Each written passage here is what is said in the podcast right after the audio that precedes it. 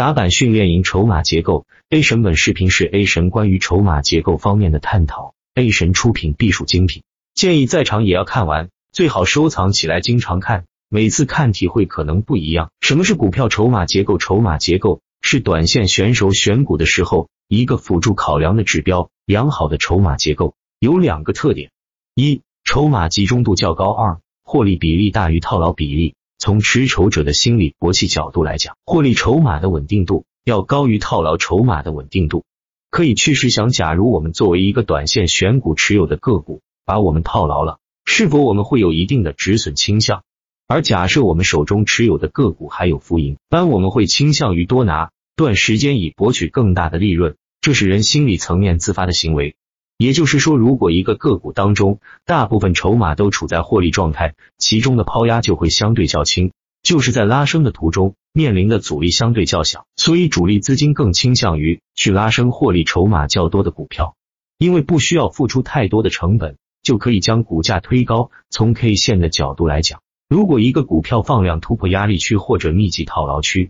作为其中的套牢盘，要么已经卖出自己手中的筹码，完成了筹码的交换，要么转化成获利盘，稳定性提高。所以这种个股值得我们重点留意。筹码集中度，筹码集中度高，说明里面主力资金的控盘度较高，也就是引导股价起来的时候，浮筹较少，阻力也会相对较小。筹码峰最长的一根线，一般代表主力成本。如果较长的线都往同一位置靠拢，则说明筹码集中度高。从指标来看，百分之七十成本及百分之九十成本指标越小越好。若同时小于十，则表示筹码集中度相当高，是我们选股的优选。而获利比例要大于百分之九十五，也是我们最佳考量的标的。筹码对股价运行的影响在于：一、解放前期套牢盘压力对于量能的要求；二、在心理上对持筹者和持币者的影响。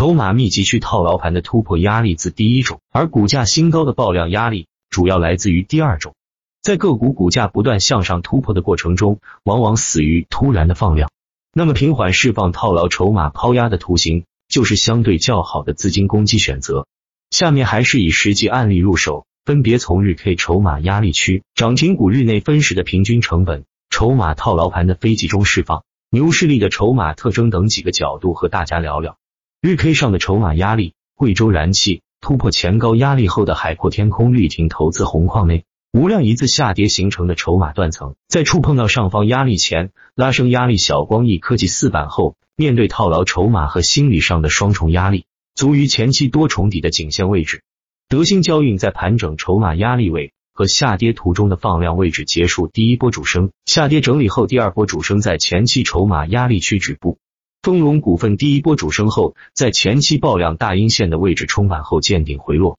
分时上的筹码压力，通产立新第一波见顶时，注意放量的位置和价格。通产立新第二天大长腿弱转强时，在前一日爆量位置停留洗筹，和突破亚夏汽车一字断板后的第二天冲破前高洗筹后回落，第三天反包二波。同一股份一字开板后。在百分之五附近的堆量套牢盘，对第二天的大长腿涨停价位几乎没有影响。后续在板块整体强势下加速反包，筹码套牢盘的非集中释放，维宏股份在下跌途中的套牢盘的发散分布，也是资金做多的动力之一。西安饮食同理，维宏股份翻看一八年的连板个股相同案例，不少涨停股日内分时的平均成本，泰永长征首板的烂板洗盘和平均成本接近涨停，为第二天的弱转强。埋下伏笔，泰永长征六版的平均成本负百分之三，当日超过半数筹码获利百分之十三以上，不利于第二天的所筹续攻。牛市力的筹码特征，顶点软件三月二十届互联金融风口一字加速后，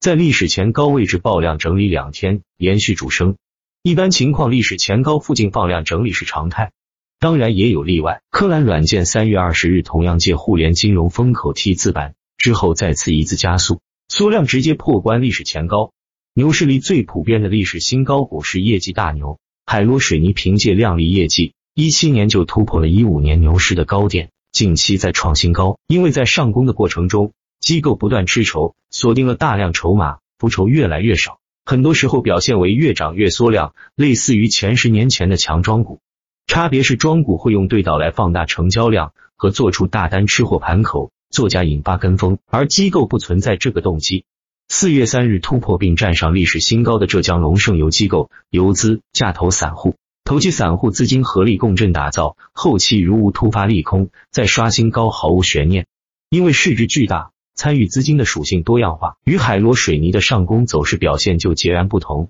掺杂了投机和情绪资金的分时，表现凌厉的多。筹码的锁定也相对不稳定。筹码虽然是极简单的概念，却是早些年间资金套利的主要参考指标之一。例如，在震荡市中，根据筹码峰指标攻陷筹码密集区封顶后跟随套利，就是当年某路游资的主要套利模式。现今市场的整体认知度提升，单靠筹码的分析已经无法保证高胜率，但仍然是必须掌握的基础知识。熊市做断层，牛市做新高，根据不同市况、不同的个股逻辑，理解不同资金的攻击偏好和攻击方式，是励志职业选手的必修课程。上面举例提到的个股需要配合当时的氛围一起判断。打板客网可以查看最早到二零一六年开始的每天涨跌停数据，方便做这种跨年度的复盘研究。